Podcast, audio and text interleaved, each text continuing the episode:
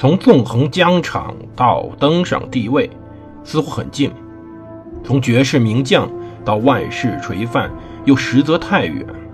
把手中的权杖换成头上的皇冠，要经历多少勾心斗角、纵横捭阖，乃至腥风血雨？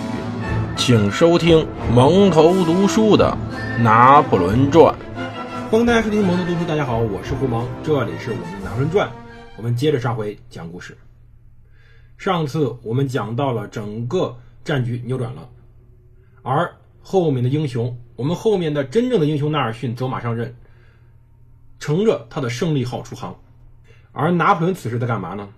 拿破仑一定听说了当时英国远征军的相关消息，这加剧了他的不安。但到这时候，他并不想再去开展任何大规模舰动行动或者海洋战役。而同时呢，在德克雷向维尔纳夫乞讨新命的同时，拿破仑构思着一个运用其海军部队的新方案，他打算。将海军数支舰队开始重组，重组成数支游猎舰队，去摧毁敌人的海上贸易。拿破仑在此时才真正想到了大英帝国真正的命门。除了三支巡洋舰队，他还准备将战略舰队一分为七：布雷斯特舰队划为三支舰队，加迪斯舰队分划为四支舰舰队，总共动用三十艘战列舰与十一艘巡航舰。其实这个计划并不理想，现在干有点晚了，因为英国已经由防守转入反攻。如果拿破仑此时执意要去进行舰队的分拆，反而有可能让已经把握住整个战局的英国人逐个击破。拿破仑次日开始前往巴黎，苦闷地思考着入侵失败对于他声望造成打击，盘算着如何用一场更大规模战役来恢复名誉。拿破仑深知自己的地位来自于自己的长胜，胜利是他地位的根本。而失败，对于他来说很难容忍。拿破仑说：“我本想让土伦、加迪斯、费洛尔和布雷斯特舰队马上前往马提尼克的一个处港口，接起四五十艘战列舰，再让他们突然返回布鲁涅，使我在两周内拥有制海权。我在这片海滩驻扎了十五万士兵和一万匹战马。当我舰队出现之时，他们就能立刻登陆英格兰。”夺取伦敦和泰晤士河，但是这个计划失败了。如果维尔纳夫将军没有进入费洛尔，而是让西班牙舰队出港会合，再去布雷斯特让冈多姆将军加入他的队伍，我的陆军肯定已经登陆并征服了英国。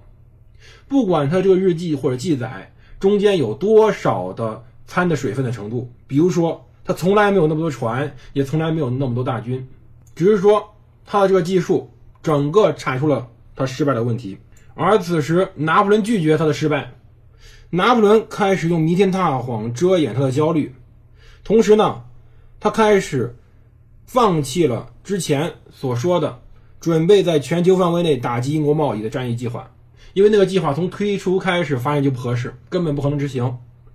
他决定交给联合舰队一个急迫的任务，并在第二天向维尔纳夫发出新的命令。要求他发起一次迅疾而勇敢的行动。为此，拿破仑甚至不允许德克雷把他自己对他的真实看法透露给这位可怜的将军。他再次试图激励起维尔纳夫的斗志与勇气。他要求维尔纳夫无需按照上一则命令配齐六个月所需物资，而应当在承载两个月的给养之后立刻出海挽救当前危局。他仍然拒绝承认自己已经退回了防御之姿态。在拿破仑对圣希尔将军与马耳他远征军的焦虑中，我们得以看到这场战役剩余的部分关键所在。这些焦虑之中，我们可以知道一点儿：小皮特如何使用一支非常弱小的远征军，迫使拿破仑向纳尔逊献出自己的舰队。而法国皇帝第二天再次致信德克雷，他不加掩饰地写道：“新的命令首要目标是应对克雷格的远征军，并且要求防止在地中海再出现其他类似情况。”这场行动在他眼里是如此重要。经过一天反复盘算，他确定绝不能冒险让胆怯的维尔纳夫执行这项任务。他必须换上一个更有斗志的军官。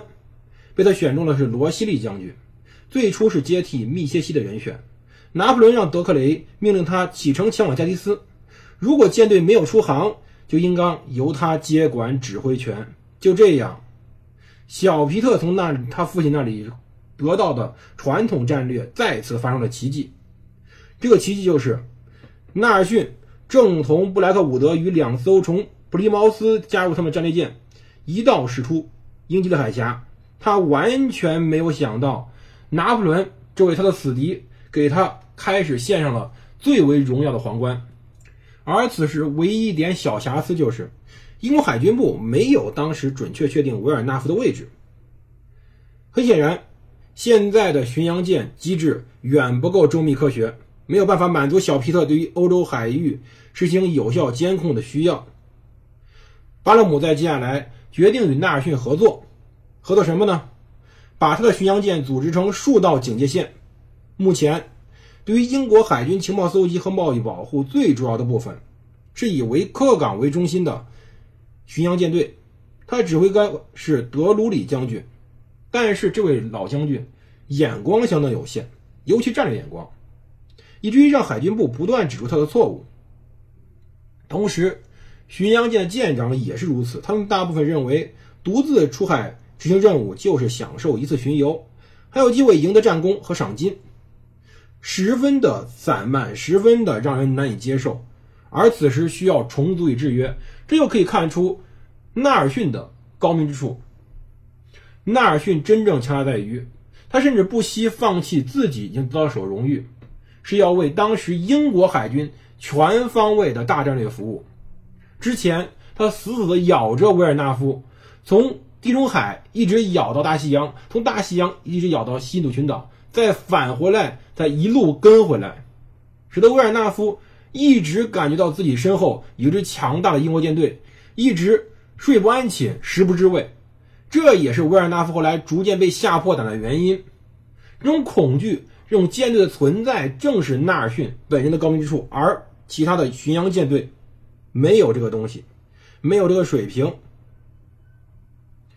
而纳尔逊呢，在等一样东西，他等的东西是一位叫做霍姆波帕姆爵士最新的发明。这个发明叫做名字很长啊，叫做远程视觉讯号与航海词汇。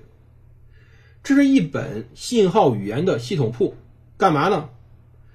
这个东西是把当时海军上当时的远程信号进行解释与翻译，就类似于密码。而这样的东西将会由于纳尔逊而名垂千古。英国海军还没有全部的接受这一发明，但是在1803年战争爆发之时已经得到认可了，被发放给了一些战列舰使用。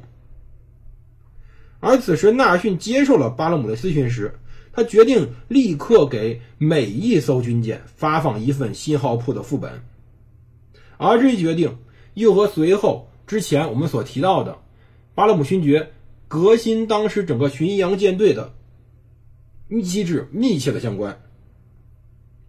新的机制是建立起来了一个概念，这个概念叫做巡洋舰链。最主要的部分就是由爱尔兰舰队在爱尔兰西南方向的克里克尔角。到伊比利亚半岛的东北方的菲尼斯特雷角之间部署巡洋舰的警戒线。这一命令是在布莱克伍德抵达伦敦第二天下达的。而此时，加德纳勋爵已经休好了病，他正准备去科克港接替德鲁里的指挥权。海军部由他派出巡洋舰在科里尔角到菲尼斯特雷角之间的海上进行海上巡游。尽可能的与其他英国舰队保持直接联系，同时防止敌人骚扰，保护己方的贸易路线。如果与敌人舰队相遇，应当紧随敌人，直到确定其航向与目标，然后才能脱离敌人，用最快的速度通知他认为最能使这则情报发挥作用的舰队指挥官。此时立刻派出了三艘巡洋舰，但海军部已经让康沃利斯在菲尼斯特雷。警戒线终点始终保持有一艘巡洋舰，而另外十艘位于西部海域的巡洋舰也都全部能在必要时提供增援，但是数量还是不够。这些军舰数量还是无法组成现代意义上的巡洋舰列，这只能叫做一艘一条巡逻线。而对巡洋舰的合理应用，还没有能够全部覆盖海面。而纳尔逊随后在与海军部的通信过程中，直接指出了，他认为说必须要接连不断的部署一系列快速轻帆船与巡洋舰，从而保护贸易，摧毁敌人在葡萄牙海岸从奥特格尔角到圣奥比斯的大量撕掠船，这样子可以保护整个英国的航线，并且起到警戒预防的作用。而这个观点很快得到采纳，海军部专门派出四艘巡洋舰来满足纳尔逊的需求。而这些巡洋舰也带了新式的信号代码，这使得英国海军初步具有了更加科学的情报与贸物贸易保护机制，无疑具有非常大的进步性。考虑到法军还有一支阿勒芒舰队在逃窜中，这更是时势所需。那支大胆的舰队正活跃于大型船队航线的终点地区，那也是英国本土保持与地中海联系的关键地区。如果没有办法确定它的位置，是无法解除当时整个地中海地区的威胁与非常大的危险的。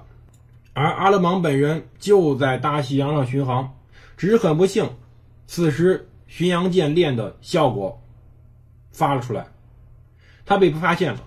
他是被一艘捕鲸船发现的，而捕鲸船又把这个消息报告给了附近的英国巡洋舰，而此时。康利斯知道这件事儿，就开始去围堵他。虽然经过了数天的战斗，当时阿勒芒舰队多次躲过了英军的猛攻，还经常掠夺充足的战利品。这充分体现一点啊，如果一支舰队专门去破坏英军的补给线，会怎么样？会造成英国的补给失补给失败，造成英国本土的恐慌。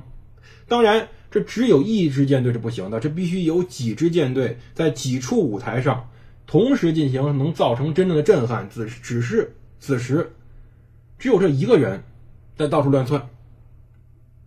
要知道，此时英军的巡洋舰机制还不完善，他们花了很长时间才确定阿勒芒的位置，并且调动了整支本土战列舰队，才使得阿勒芒无法在他关键的位置上发挥行动，也无法继续造成破坏。大海太广阔了。航路太多了，要知道他可以到处去进行袭击。可是阿勒芒本人的无畏和睿智并没有带来什么目标。他虽然袭击的很成功，可是他只有他一个人做这件事是没有用的，他没有带来希望的结果。从战略行动层面来看，他的巡航是失败的。设计行这一行为的拿破仑本身想信心十足的打乱英军的部署，可是他失败了。他想迫使英国无法集结，还是失败了。但是巴拉姆勋爵和他的将军们坚决地掌控了局势，一刻也没有松懈过。此后，阿勒芒的运气还很好，他不断的袭击英国舰队，不断的获得各种补给，甚至说他还袭击过葡萄牙舰队。他经常获得商船，获得撕掠艇。而此时，在法国罗什福尔舰队勇敢的向纳尔逊交通线发起袭击时，斯特罗恩还不知道自己的猎物溜走了，他还在菲尼特雷角海外徘徘徊。